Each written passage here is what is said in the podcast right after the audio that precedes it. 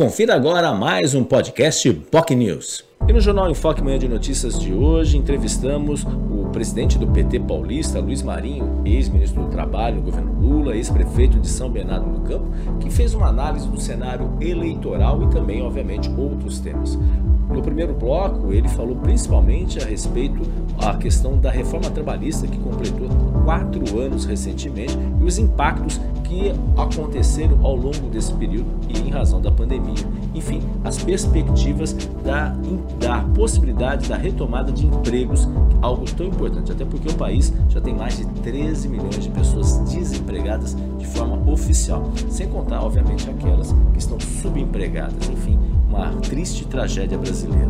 E, obviamente, Marinho não poderia deixar de falar também sobre a ida do ex-presidente Lula à Europa, tendo contato com lideranças europeias, como o presidente francês Emmanuel Macron, e agora hoje ele está na Espanha também para ter contato com outras lideranças daquele país. Obviamente, isso muda também a confecção e a elaboração de estratégias dentro do cenário, obviamente, que Lula pretende já para as eleições de 2022. Em âmbito uh, aqui a gente não pode esquecer também que Marinho comentou uma, uma curiosidade também sobre uma possibilidade, ainda que ele ache difícil, realmente de unir forças aí que, numa eventual chapa Lula-Alckmin e também aqui em São Paulo, que não pode ser descartada, uma eventual chapa Haddad Márcio França, do PSB.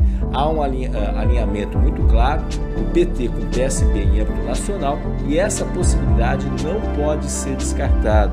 Enfim, apesar dele colocar muito claramente que as prévias do PSDB, que acontecem neste domingo, serão fundamentais para saber como vai funcionar essa jogada, esse jogo de xadrez que está sendo colocado aí na pauta política. E é claro, esse jogo só vai ficar mais evidenciado e mais claro em março, abril do próximo ano, quando termina aí a janela eleitoral. Marinho também falou alguns nomes que o PT deve lançar a candidaturas tanto para deputado federal como deputado estadual. E são vários, inclusive em Santos, parece que tem vários, vários pré-candidatos interessados aí em disputar essa candidaturas, tanto para a Assembleia Legislativa como para a Câmara Federal. Lembrando que o partido vai poder lançar, se for de uma forma só direta, 71 candidatos a deputado federal no estado e 95 a deputado estadual.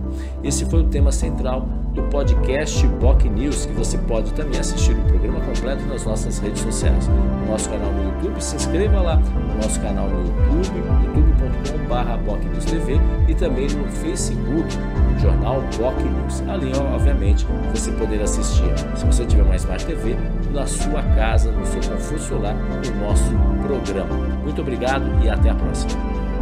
Você curtiu o podcast Boc News?